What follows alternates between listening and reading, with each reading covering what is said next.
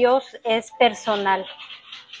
Una de las verdades más importantes de la escritura es que Dios no es una fuerza impersonal, moviendo el universo sin pensar, ni un poder caprichoso que manipula fríamente a su creación para alcanzar algún fin egoísta.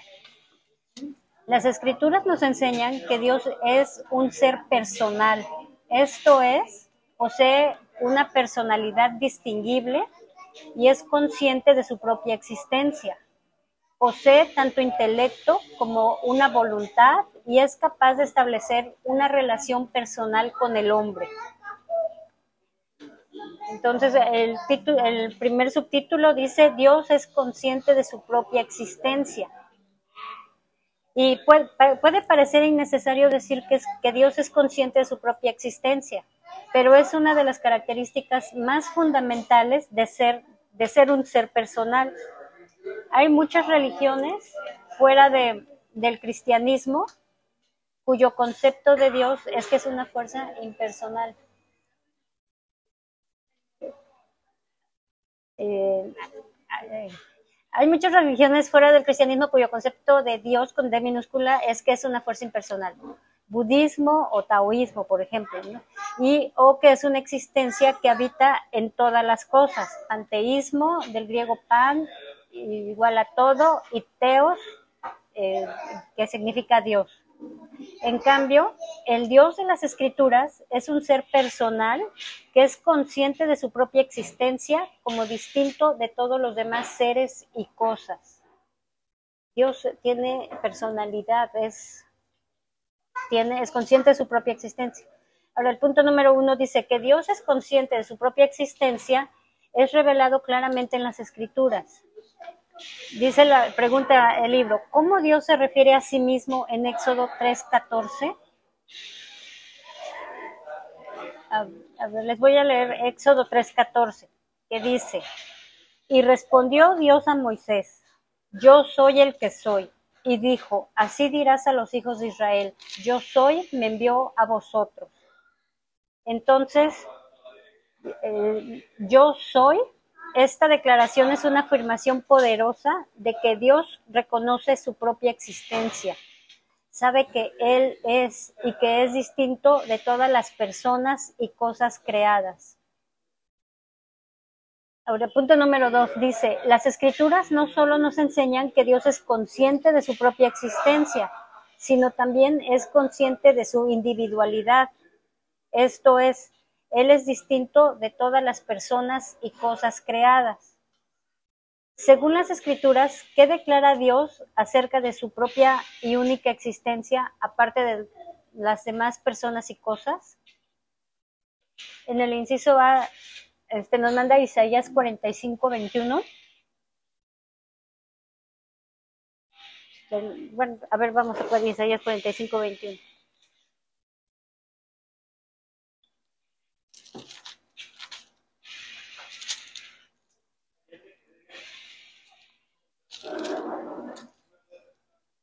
Es Isaías 45-21 dice, proclamad y hacerlos acercarse y entren todas en consulta. ¿Quién hizo oír esto desde el principio y lo tiene dicho desde entonces sino Jehová? Y no hay más Dios que yo, Dios justo y salvador, y no hay otro fuera de mí. Entonces dice, el inciso A es, no hay más Dios que Él. El inciso B dice, no hay ningún otro fuera de Él. Luego, luego nos manda Isaías 40, 25. Isaías 40, 25 dice, ¿a qué pues me haréis semejante o me compararéis? Dice el santo. Entonces, no hay nadie a quien le podamos hacer semejante, no hay nadie a quien le podamos comparar. Cada una de estas declaraciones prueba que Dios es distinto y también independiente de todas las demás personas y cosas. Entonces, Dios, Dios es consciente de su propia existencia y Él sabe, Él es diferente y sabe que Él es el creador. Ahora, Dios posee intelecto. Dios posee intelecto. El intelecto es conocido, es considerado una de las principales características de la personalidad, es decir, de ser un ser personal. La palabra proviene del latín intellegere, que quiere decir inter, entre, y legere, elegir o escoger y se refiere a la capacidad de razonar o percibir, digo, razonar, percibir o entender. Según las escrituras, Dios posee un intelecto que va mucho más allá de la comprensión humana. Nada está más allá o fuera del alcance de su conocimiento o entendimiento. Entonces, Dios posee intelecto. Vamos a ver qué nos enseñan los siguientes versículos acerca del intelecto de Dios. Vamos a Salmos 92, 5.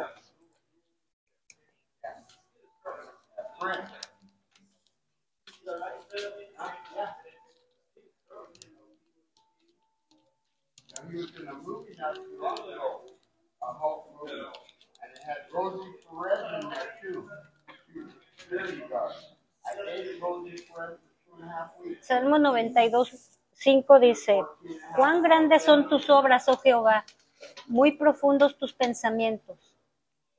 Entonces, como cuando uno admira la creación de Dios, cuando uno ve un bebé en gestación, cómo funcionan tus ojos, cómo funciona el cuerpo humano, cómo la, creación, eh, los árboles, los animales. Cuando uno ve todo eso, es, es la grandeza de las obras de Dios. Y nos deben llevar a la consideración de la profundidad de sus designios, la excelencia y la perfección de su intelecto. Y eso rebasa nuestro propio entendimiento. No podemos comprender la grandeza de las obras de Dios y por tanto debemos admirarlas con reverente adoración a Dios. Es, entonces, no sé, este versículo nos enseña cómo es el, intelecto, la, sabiduría de Dios, ¿no? que es incomprensible para nosotros. Vamos a Romanos 11, 33 al 36.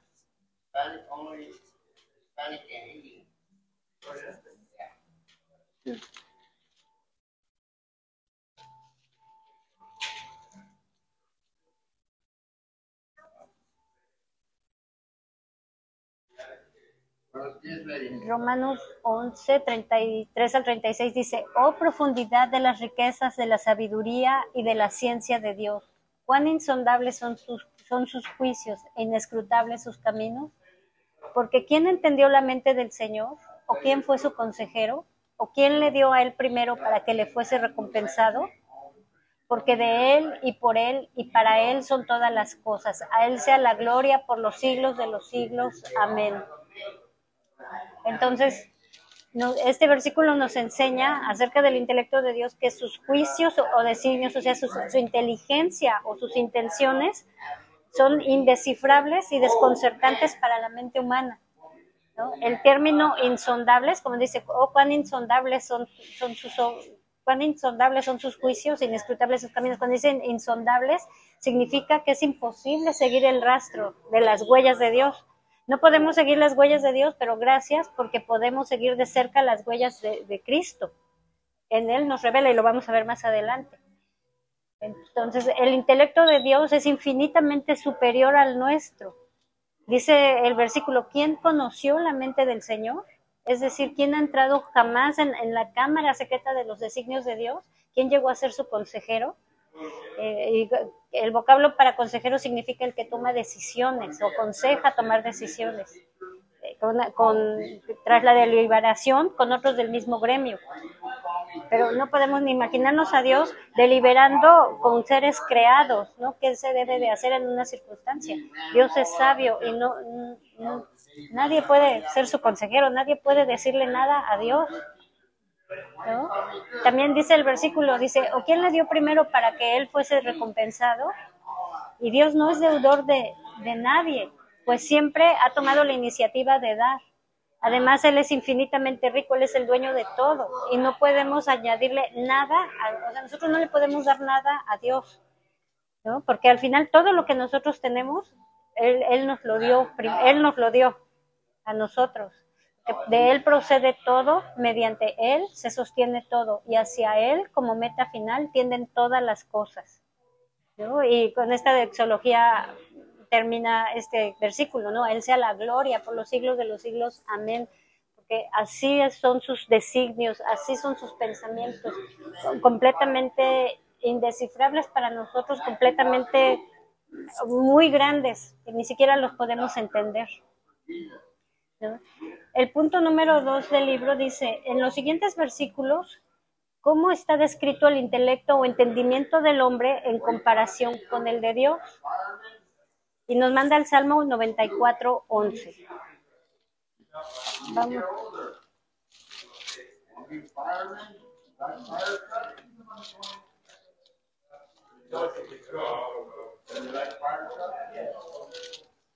Salmo 94, 11 dice, Jehová conoce los pensamientos de los hombres, que son vanidad. Entonces los pensamientos de los hombres son un respiro vacío e insustancial. ¿no? La Biblia de las Américas traduce este, este versículo como, el Señor conoce los pensamientos del hombre, sabe que son solo un soplo.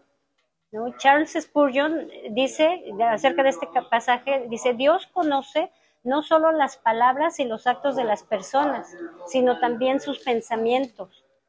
Conoce a las personas juiciosas, ¿no? A los grandes pensadores, a la mejor clase de personas, este, los más intelectuales, cuando están en su mejor momento, cuando mejor piensan, pero para Dios eh, esos son vacíos, es sabiduría, es sabiduría humana que no tiene nada que ver con la verdadera sabiduría que es la sabiduría de Dios. Y sin embargo la gente habla de esos grandes pensadores como hombres juiciosos, ¿no? Y, quieren que nos inclinemos ante todos sus, pensamientos y filosofías. Pero pues, tenemos que tener cuidado, tenemos que saber, y gracias a Dios por estos estudios, porque eh, podemos entender quién es el único verdaderamente sabio y el único que nos revela su sabiduría es, es Dios en su palabra para que, para que discernamos, ¿no? Ya ves, hace dos clases o tres que hablábamos de la psicología, ¿no? Y, y, cómo puedes darle más credibilidad a las filosofías de hombres cuando Dios en su palabra te dice, te dice eh, el mal del, del, humano, del ser humano, el mal de su alma, su comportamiento, su pecaminosidad. Entonces, y así muy, en, todas las áreas, ¿no? En el movimiento feminista, en todo, ¿no? se levantan personas que creen que o que otras personas admiran por su sabiduría, pero aquí estamos viendo cómo Dios dice que son vanos, y lo dice en su palabra, Salmo 94, Jehová conoce los pensamientos de los hombres que son vanidad. También Primera de Corintios 3:20 dice, y otra vez, el Señor conoce los pensamientos de los sabios que son vanos. Así que también en Job dice, Dios prende a los sabios en la astucia de ellos y ve la sabiduría del mundo como vana. Los pensamientos de los hombres son vanos, son vacíos, sin éxito y sin fruto. Los más refinados de, sus, de los planes de los hombres se deshacen como pompas de jabón al soplo de Dios. Dios los conoce de antemano y los impide y, o los deshace según le place. Dios, para Dios la sabiduría humana es necia. También nos manda a Isaías 55, 8 y 9.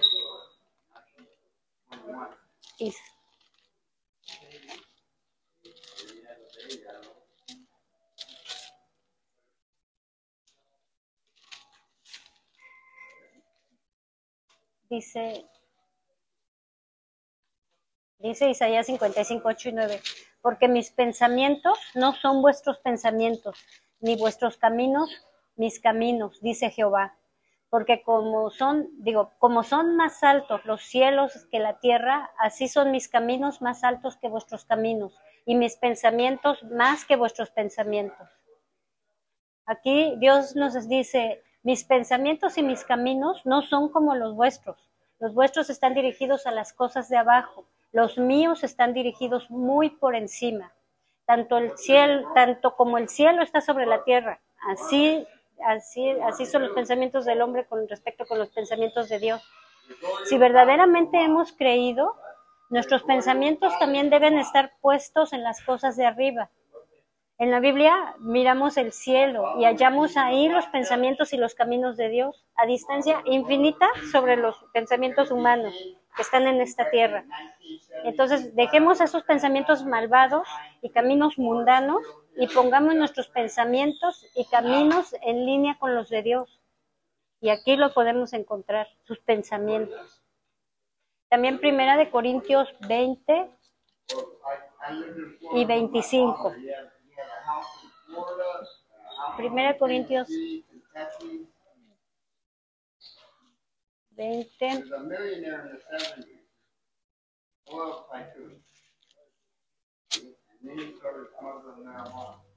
Primera Corintios 20 dice, ¿dónde está el sabio? ¿Dónde está el escriba? ¿Dónde está el disputador de este siglo? ¿No enloquecido Dios a la sabiduría del mundo? Y luego en el versículo 25 dice, porque lo insensato de Dios es más sabio que los hombres, y lo débil de Dios es más fuerte que los hombres. Aún lo más desatinado, desatinado porque Dios es perfecto, pero de lo más desatinado acerca de Dios es más sabio que la sabiduría humana. Pablo menciona a tres categorías de grandes pensadores de su época, ¿no? El sabio, el escriba y el disputador, que se refiere a los disputadores griegos, ¿no? Y dice que esos, dice, dice, su intelecto es vano y estar fascinado, seducido o impresionado con la sabiduría de este mundo nunca termina bien. La arrogancia de la sabiduría humana ciega a los incrédulos a la verdad.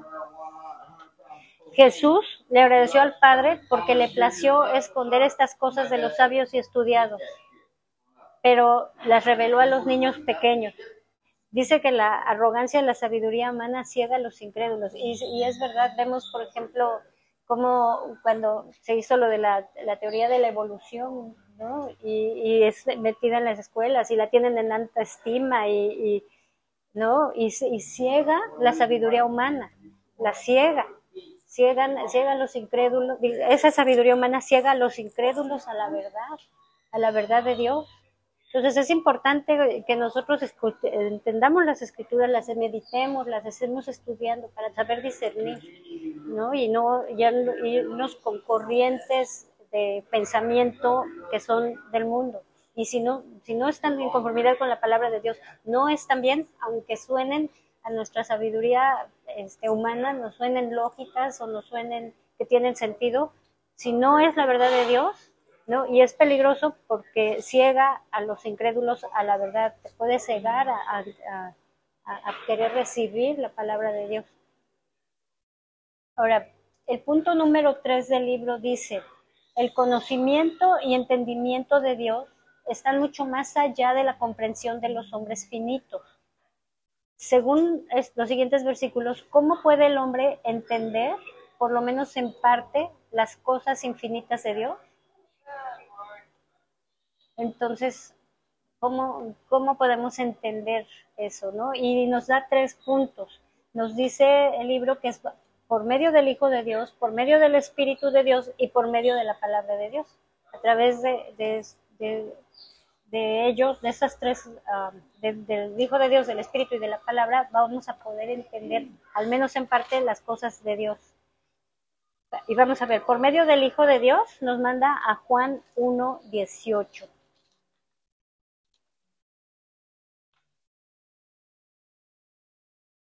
Juan 1, 18 dice, a Dios nadie le vio jamás. El unigénito Hijo que está en el seno del Padre, Él le ha dado a conocer. Entonces, Cristo puede revelar al Padre a través de su relación única con Él. Él está en el seno del Padre, es decir, es una intimidad con Dios, ¿no? La sabiduría y el poder de Dios, como hemos estado viendo, no son fuerzas abstractas, sino cualidades personales, que es el tema de esta lección. Dios es personal. y se estas cualidades personales se manifiestan plenamente en la vida, las enseñanzas, la muerte y resurrección de Jesucristo. El Hijo es el que nos enseña, por lo menos en parte, la sabiduría, las cosas infinitas de Dios. Y no es que Jesús nos hace partícipes del conocimiento exhaustivo de, que las tres personas tienen en sí mismas. O sea, no vamos a conocer a Dios, es lo que estábamos viendo la, vez pasada, ¿no? Que Dios es infinito, es espíritu, y nunca vamos a poder. Pero no nos hace partícipes Jesús del conocimiento exhaustivo que las tres personas tienen de sí mismas, lo cual es imposible ya que nunca podemos ser iguales a Dios sino que este versículo nos expresa la íntima familiaridad con que nuestro Padre nos ha comunicado los secretos de la salvación que nos afectan en lo más vivo de nuestra existencia y de nuestro destino eterno. O sea, el Señor nos reveló cómo Dios tuvo como misericordia de nosotros, nos reveló nuestra propia maldad y, y, pues te abre los ojos y te ilumina. Muchos, los incrédulos están ciegos, ni comprenden estas cosas. ¿no?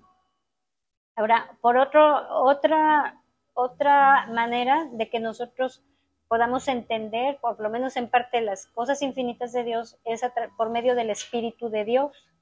Vamos a 1 Corintios 2, 11 y 12.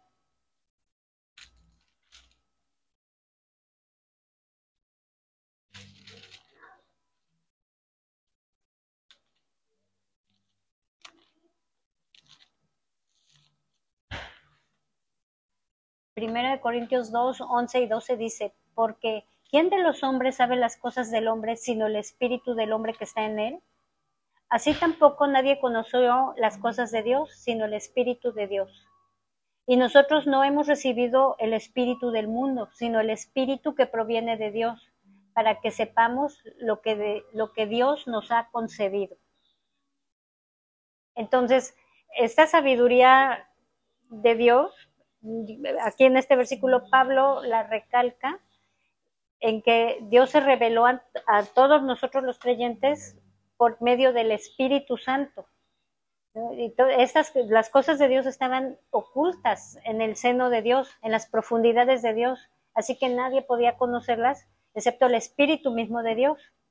Y, Pablo aquí utiliza una comparación, ¿no? Dice, porque ¿quién de los hombres sabe las cosas del hombre sino el espíritu del hombre que está en él? O sea, hace esa comparación porque, este, porque así como nadie conoce las profundidades de una persona excepto la persona misma, ¿no? ¿No? Así tampoco nadie puede conocer las profundidades de Dios excepto Dios mismo.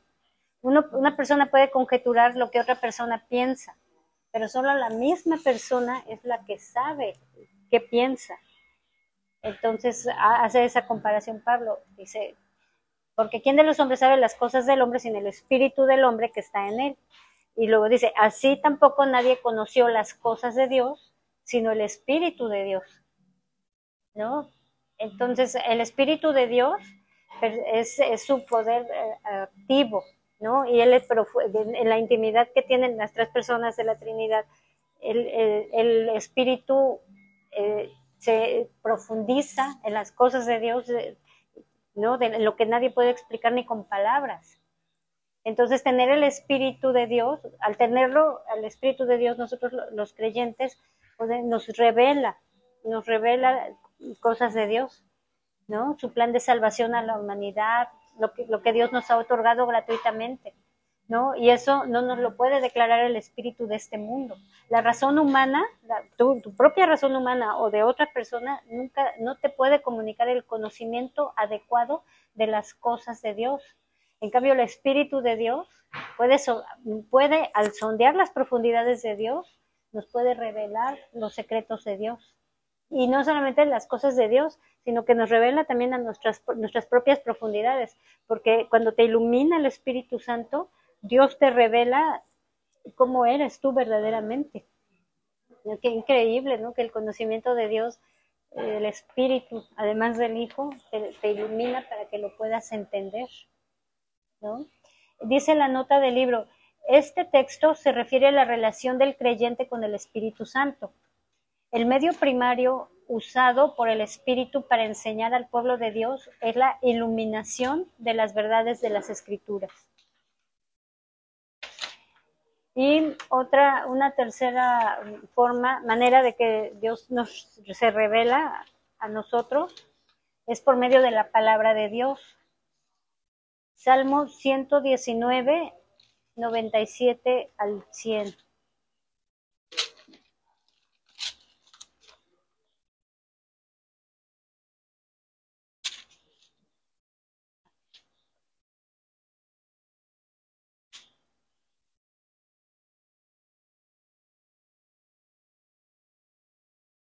Okay, Salmo 119, 97 al 100 dice, oh, cuánto amo yo tu ley, todo el día es ella mi meditación. Me has hecho más sabio que mis enemigos con tus mandamientos, porque siempre están conmigo. Más que todos mis enseñadores he entendido, porque tus testimonios son mi meditación. Más que los viejos he entendido, porque he guardado tus mandamientos. Entonces, las escrituras nos revelan al Dios Trino, su carácter, sus atributos, y, solo en Dios es en donde encontramos la verdadera sabiduría. Y el salmista expresa aquí la razón principal de su amor a la ley, es decir, a la palabra de Dios, y es que lo hace más sabio que sus enemigos. Y por eso tiene más discernimiento que sus maestros y más sensatez que los ancianos. Porque los ancianos eh, extraen su cordura de las experiencias que la vida les ha proporcionado. Pero el salmista debe su sabiduría a la obediencia a la voluntad de Dios. El amor a la verdad prepara el camino para la luz de la mente. Cuando tú amas la palabra de Dios, el Espíritu Santo obra, te ilumina para que puedas entender lo que dice la Escritura. El salmista comienza expresando enfáticamente su amor a la ley de Dios. Esto es a las escrituras, a la palabra de Dios.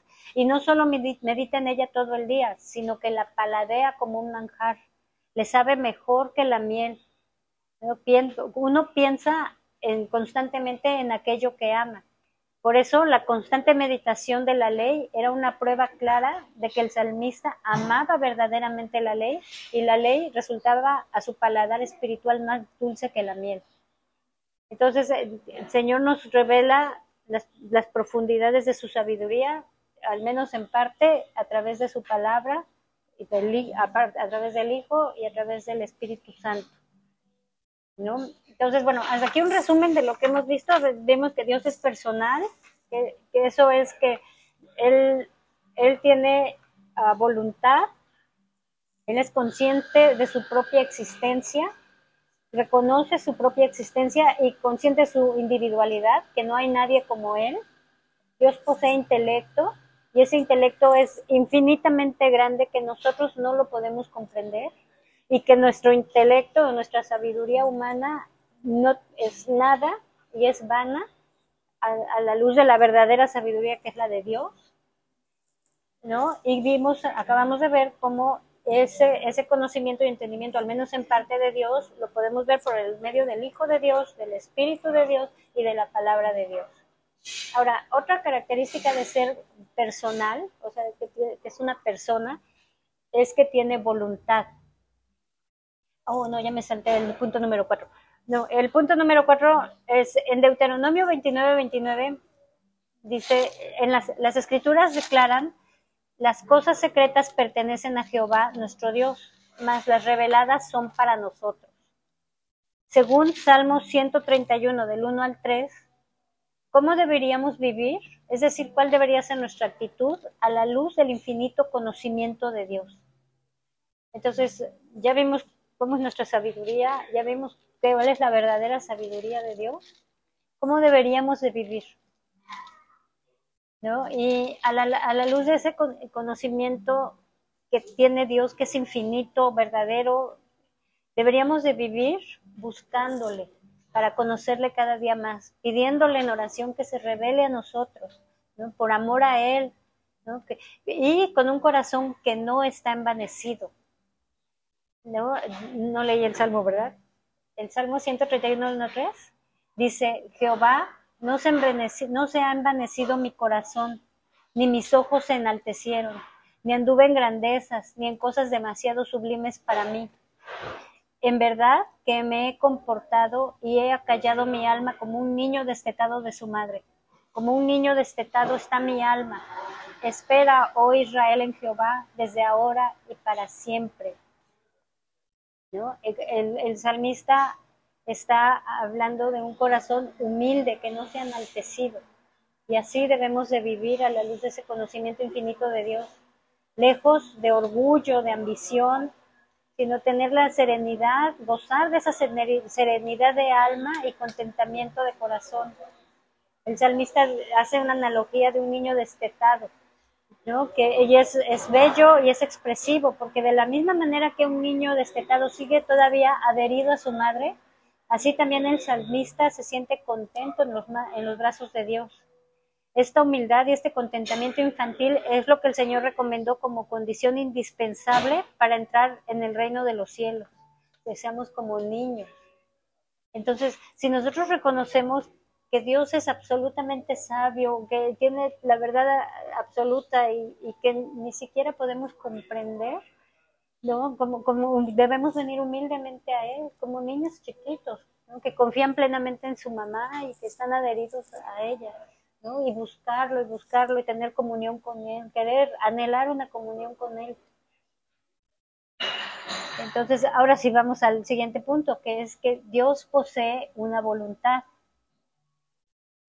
Las escrituras revelan claramente que Dios posee una voluntad, el poder de determinar sus acciones. Esto es lo que Él hará y el fin o propósito de su creación.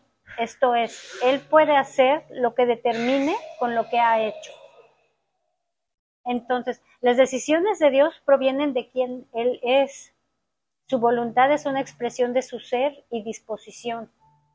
Es importante entender que la voluntad de Dios y la voluntad del hombre son dos cosas muy diferentes el único que es completamente libre de hacer todo lo que se propone en sí mismo, sin limitaciones ni posibilidad de fracaso. Dios es el único que puede hacer eso. Las decisiones más resueltas de los hombres, más de los hombres más poderosos frecuentemente se vuelven nada. Dios posee una voluntad y su voluntad se hace. Y el hombre no, por eso siempre decimos, vamos a hacer esto, vamos a hacer lo otro, si Dios nos permite o si Dios nos da favor. Porque lo que ha determinado en su voluntad es lo que se va a hacer y nadie puede ponerse en contra de él.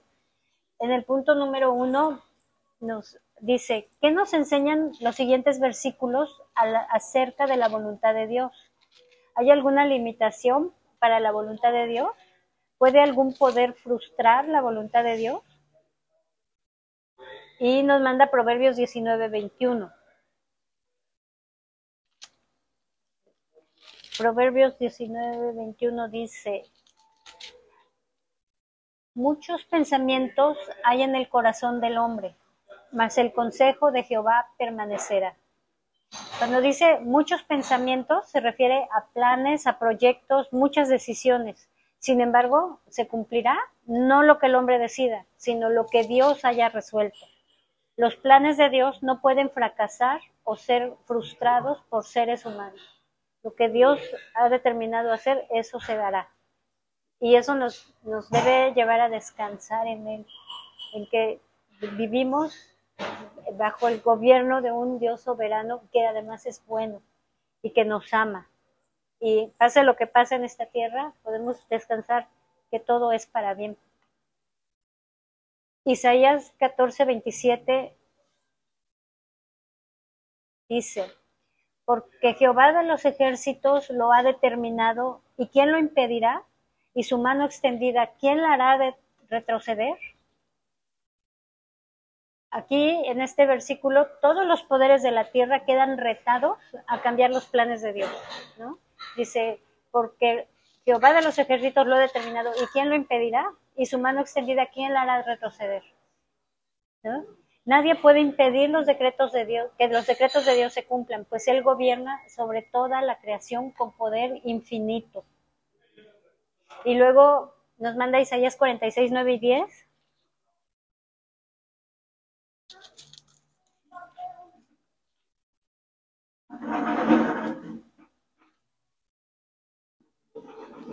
que dice, acordaos de las cosas pasadas desde tiempos antiguos, porque yo soy Dios y no hay otro Dios, y, nada hay semejante a mí, que anuncio lo por venir desde el principio y desde la antigüedad lo que aún no era hecho, que digo, mi consejo permanecerá y haré todo lo que quiero. Entonces, dice aquí Dios, acordaos de las cosas pasadas en tiempos antiguos. Esto es de lo que Dios, el Dios de Israel, hizo por su pueblo desde el comienzo. Dice, acordaos de estas cosas y tendréis que reconocer que yo soy Dios y no hay otro. Él es el único Dios porque es el único que puede declarar el último porvenir desde el principio. Muchas profecías de las escrituras fueron proferidas hace muchísimos siglos y, y fueron ya cumplidas. Y faltan aún por cumplir, pero el cumplimiento de las ya realizadas es garantía de que también las demás se cumplirán a su debido tiempo. Dios hace todo, tiene muchos designios, eh, muchos no están en sus profecías, pero todos los que están en sus profecías también están en sus designios. Dios conoce el futuro desde el primer momento de la creación porque lo, Él lo ha decretado desde la eternidad. Nada limita su voluntad ni nadie puede frustrarla. Todo está perfectamente gobernado por Dios y Él conoce todas las cosas porque están hechas conforme a su voluntad. Luego nos manda Daniel 4, 34, 35.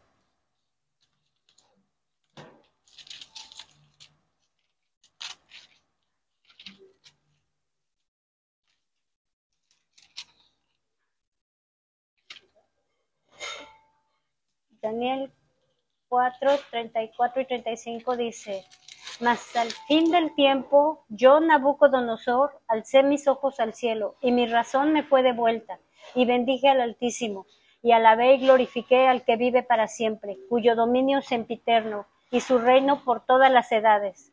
Todos los habitantes de la tierra son considerados como nada, y él hace según su voluntad en el ejército del cielo y en los habitantes de la tierra, y no hay quien detenga su mano y le diga, ¿qué haces?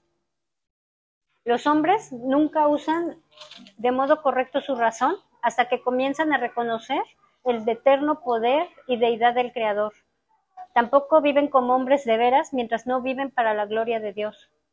Nabucodonosor, después de su locura, está convencido de que ningún rey vive para siempre, solo el Altísimo y todos los habitantes de la tierra son como nada comparados con el infinito. Son menos de una gota de agua comparada con el océano. Su poder es irresistible. Él hace lo que le place sin arbitrariedad, favoritismo ni tiranía. Todas sus obras son verdaderas. Nadie puede impedir que haga lo que él quiere hacer. Dios, Dios gobierna sobre todas las cosas sobre todo y su voluntad se hace. También nos manda Efesios 1.11.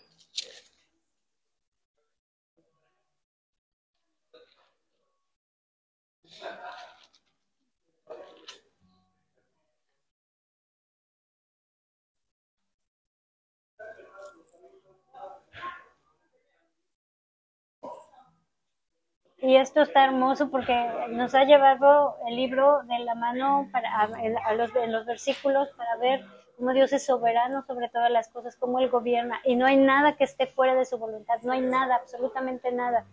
Dejaría de ser Dios y una cosita se saliera de su voluntad. Y, y lo que está hermoso es que hemos visto eso, el gobierno de Dios sobre todo, su voluntad soberana, y ahora nos manda este versículo que dice, en él asimismo tuvimos herencia, habiendo sido predestinados conforme al propósito del que hace todas las cosas según el designio de su voluntad. Así tuvimos herencia, las que nos salvó, así en él tuvimos herencia, fuimos predestinados conforme al propósito del que hace todas las cosas según el designio de su voluntad. Él en su voluntad quiso salvarnos, lo determinó, fuimos predestinados y nada está fuera de su voluntad. La voluntad indica la autodeterminación divina hacia lo previamente decidido. A través del tiempo hemos visto la ejecución de todo lo que Dios se había propuesto en la eternidad acerca de cada uno de sus elegidos. La providencia de Dios controla cada acontecimiento conforme a su plan de manera que sus elegidos sean salvos y entren a la gloria. Él no tiene límite en su voluntad, ni nadie puede frustrarlo. El que ha de ser salvo va a ser salvo porque es la voluntad de Dios y nadie la va a frustrar. Y eso a mí me, me, conmueve y me da mucha más confianza en el Señor, ¿no? De saber que nada, nada va a frustrar esa voluntad de Dios y gloria a Dios porque se le plació en su soberana voluntad salvarnos. El punto número dos dice, aunque la voluntad de Dios no puede ser limitada por ninguna persona o fuerza fuera de él mismo, hay ciertas cosas que Dios no hará simplemente porque contradicen su santísimo y justísimo carácter. Según los siguientes versículos, ¿cuáles son algunas de las cosas que Dios no hará? ¿Cómo es que esta verdad es un consuelo y una bendición para nosotros? Ah, vamos a Tito 1.2.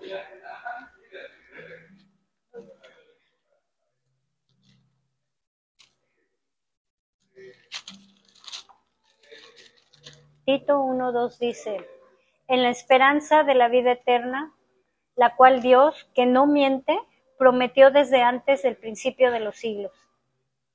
La esperanza de la vida eterna es nuestra bendición y consuelo. esta esperanza está basada en la promesa de un Dios que no puede mentir, Dios no miente. Si has sido salvada, tienes esperanza en esa vida eterna y, tenemos la certeza y la confianza que, que nada va a frustrar la voluntad de Dios y que Dios no miente. Y si te salvó, tienes, tienes vida eterna. Gloria a Dios por eso. Gloria a Dios por su salvación. También nos manda segunda de Timoteo 2.13.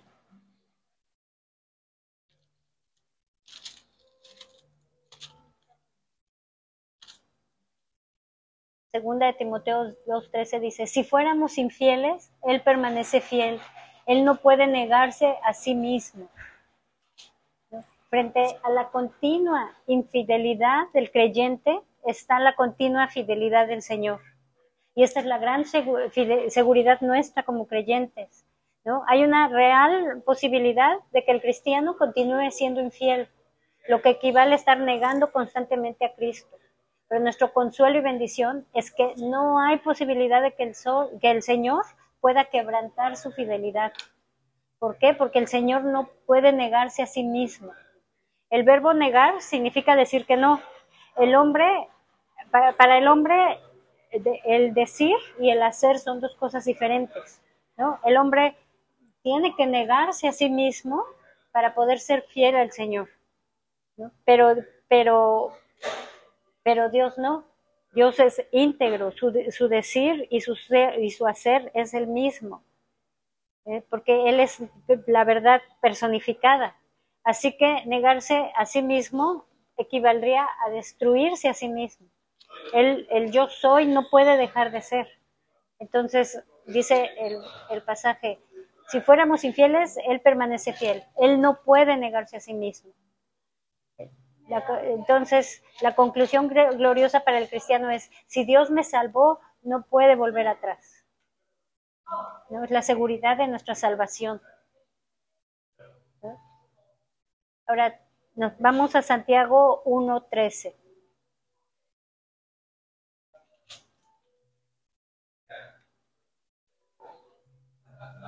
Santiago 1.13 dice, cuando alguno es tentado, no diga que es tentado de parte de Dios, porque Dios no puede ser tentado por el mal, ni Él tienta a nadie.